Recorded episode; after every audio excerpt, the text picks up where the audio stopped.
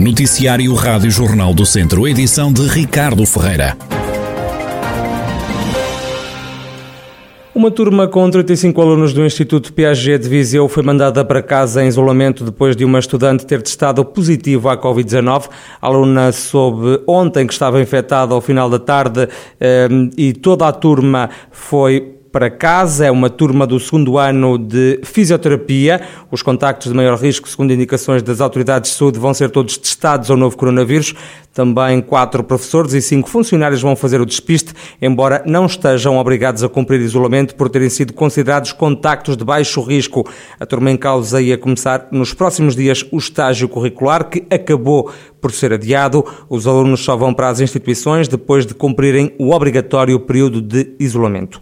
Das últimas horas vem a notícia também de um caso de Covid-19 em Tabuaço. Na região e desde março do ano passado já foram registados pelo menos 29.024 casos de infecção, 652 mortos e 26.710 recuperados. Por tráfico de droga foi detido um homem de 31 anos pela PSP de Viseu. O suspeito foi apanhado numa operação stop. Estava na posse de 15 doses de heroína e 3 de cocaína. A PSP ainda anunciou a detenção de dois outros indivíduos de 30 e 40 anos que foram apanhados a conduzir sem carta. Vão ser investidos 8 milhões de euros na recuperação de casas de 147 famílias carenciadas do Conselho de São Pedro do Sul. O município assinou hoje, terça-feira, com o Instituto da Habitação e da Reabilitação Urbana um acordo de colaboração referente à estratégia local de habitação, isto ao abrigo do programa Primeiro Direito, num momento que foi realçado pelo Presidente da Câmara, Vítor Figueiredo. Um dia tão importante para o município de São Pedro do Sul, pois pela primeira vez eh, temos um investimento no que diz respeito à reabilitação do edificado do nosso Conselho, coisa que não existia até aqui. Estamos a falar de um investimento superior a 8 milhões de euros, repartido em 75% no que diz respeito a reabilitações de edifícios e 25% no que diz respeito a arrendamentos. Será certamente um dia em que hoje, quando deitado na cama, irei dormir muito bem, dado que não é todos os dias que estamos a dar apoio a 147 famílias do nosso Conselho. Está, pois, de parabéns o Governo por estas medidas que tem estado a adotar no incentivo à reabilitação do edificado, no apoio ao arrendamento e, ao fim e ao cabo, também está de parabéns o município de São Pedro do Sul. Já a Secretária de Estado da Habitação começou por lembrar que durante anos não existiu qualquer política de habitação para ajudar as pessoas com menos recursos.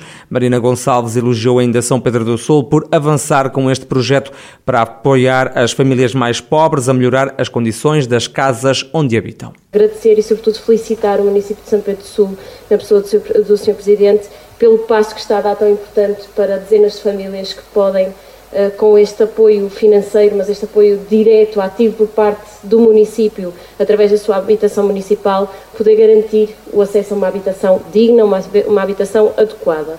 Esse é o princípio que está subjacente a um dos grandes pilares da nova geração de políticas de habitação e que visa precisamente dar resposta às famílias mais carenciadas, aos agregados com menores condições de acesso ao mercado ou com, sem ter sequer condições de acesso ao mercado e com este programa nós conseguimos efetivamente identificar estas famílias, identificar a resposta uh, habitacional que é necessária, identificar este, este financiamento e esta calendarização para no final garantirmos que todos têm acesso à habitação. Palavras de Marina Gonçalves, a Secretária de Estado da Habitação, que esta terça-feira passou por São Pedro do Sul. A Assembleia Intermunicipal da Simviseu Dom Lafões critica o atraso na realização do projeto de duplicação do IP3. O deputado Pedro Alves é uma das vozes mais críticas. Caiu a máscara ao ministro Pedro Nuno Santos de que não havia dinheiro público para fazer este investimento. E a desculpa que se arranjou agora é de que, afinal, o projeto está mesmo muito atrasado recentemente tinham-nos dito que estava tudo a correr dentro do normal. Não sabemos as razões do atraso, mas uma coisa sabemos é que, sem projeto feito, não há caderno de encargos, não há concurso lançado, mas mesmo assim, com estas indefinições todas, o Ministro continua a dizer que em 2024 teremos o IP3 duplicado, não sei em que condições, mas uma coisa sabemos, caiu a máscara e o projeto está atrasado.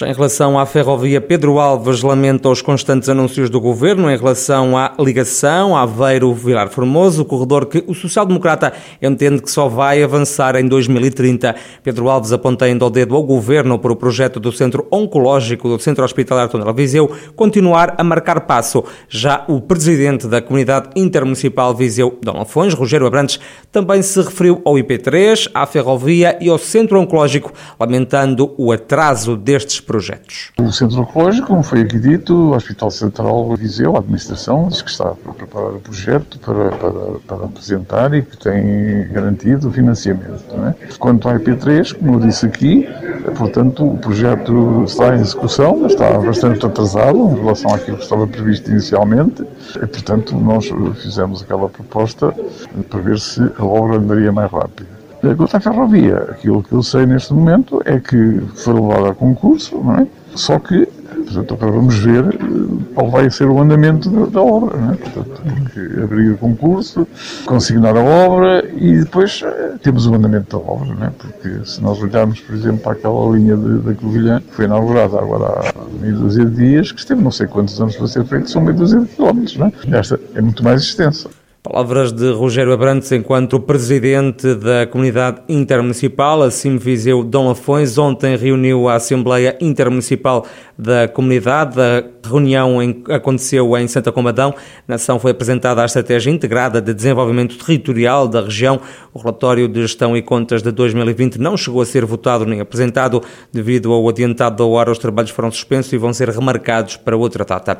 Ainda Rogério Abrantes é a resposta do autarca de Carral do Sal a José Rui Cruz. O presidente da Câmara diz que foi ele que ficou surpreendido com a reação do líder da distrital do PS à notícia da sua candidatura ao município nas próximas autárquicas. Ora, Rogério Abrantes garante à Rádio Jornal do Centro que avisou José Rui Cruz há algumas semanas de que ia candidatar-se de novo à presidência do município, que lidera há oito anos pelo Partido Socialista. Surpreende-me uh, aquilo que ele diz não é? Porque não entendo porque é que ele ficou surpreendido. Na medida em que eu, no dia 18 de maio, quando tomei a decisão, a decisão está tomada não foi de ontem, né? Está tomada desde o dia 18 de maio. Quando, no dia 18 de maio, tomei a decisão para não fazer aquilo que me fizeram a mim, que foi resolver uma situação nas, nas minhas costas, eu telefonei-lhe à noite e disse-lhe, Sr. Fulano, eu vou ser candidato. Portanto, ele não pode estar surpreendido. Se está surpreendido é porque ou não ouviu aquilo que eu lhe disse ou anda distraído. Rogério Abrantes não esconde que deu uma nega ao PS em janeiro quando recebeu o convite para se candidatar à Câmara, mas acrescenta que depois disso foi abordado pelos socialistas para liderar a candidatura ao município. Acabou por ser apanhado de surpresa com a escolha de Paulo Catalino como cabeça de lista dos socialistas à autarquia. Em janeiro eu tinha uma posição, mas nós, todos nós, mudamos de posição. Só não mudam os burros, como alguém disse um dia, não é? E, portanto, eu também entendi que em determinada altura mudei. E também gostava, já agora, já agora, que o. Zé Rui me, me respondesse a uma coisa.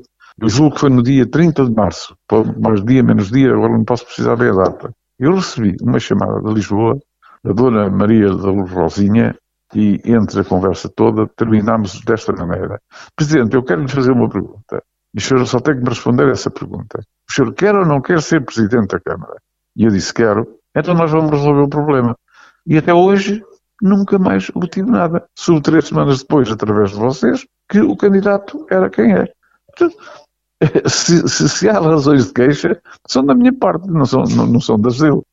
Rogério Abrantes, o presidente da Câmara de Carregal do Sal, que anunciou aos microfones da Rádio Jornal do Centro que vai ser mais uma vez candidato ao município nas autárquicas deste ano, só ainda não desvendou porque partido vai avançar ou se vai mesmo concorrer como independente. O Canil Municipal de Tarouca arrancou esta terça-feira com uma nova campanha de adoção de animais. Quem quiser levar um cão para casa vai receber de graça um microchip para colocar no animal.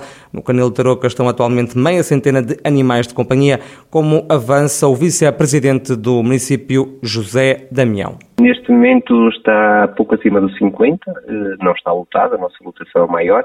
Eh, eu costumo dizer que, fruto do trabalho que temos vindo a desenvolver ao longo dos anos, eh, nós neste momento estamos a conseguir ter mais adoções do que entradas, mas também eh, há aqui um trabalho que é um trabalho que, que se faz há, há, a priori, que é, que é no fundo, tentarmos, na base, controlar exatamente a reprodução animal. E por isso é que todos os nossos animais, não há nenhum animal que saia do nosso canil sem estar uh, castrado uh, e isso faz com que depois tenhamos menos animais errantes José Damião, vice-presidente da Câmara de Tarouca. E Miguel Monteiro, atleta da Casa do Povo de Mangualde, sagrou-se esta manhã campeão da Europa no lançamento do peso F40. O atleta assegurou o título com a marca de 10 metros e 92 centímetros, num recorde dos campeonatos da Europa. Em declarações à Rádio Jornal do Centro, Miguel Monteiro admite que esta é uma vitória que até já esperava. O atleta agora só pensa nos Jogos Paralímpicos de Tóquio deste ano. Sim, sem dúvida. Era algo que já mencionávamos há algum tempo, era algo que já perspectivávamos desde Berlim. Mesmo em Berlim as coisas não, não correram bem, mas já perspectivávamos este lugar. E finalmente em 2021, depois de um ano complicado para todos, conseguimos o, o objetivo que era ser campeão da Europa e com, com uma boa marca. Estamos a, agora já a perspectivar o, o começo dos treinos para Tóquio, apesar de já, já estamos a treinar há bastante tempo, mas é, é uma competição onde todos querem estar bem e, e, nós não somos exceção, queremos estar ainda melhores do que tivemos aqui para alcançar feitos ainda maiores. Miguel Monteiro, que esta terça-feira de manhã se sagrou campeão da Europa no lançamento do peso F40, o atleta natural de Mangualde é o atual recordista do mundo no lançamento do peso nesta categoria, com a marca de 11 metros e 1 centímetros, numa marca que foi conquistada em Braga em fevereiro deste ano.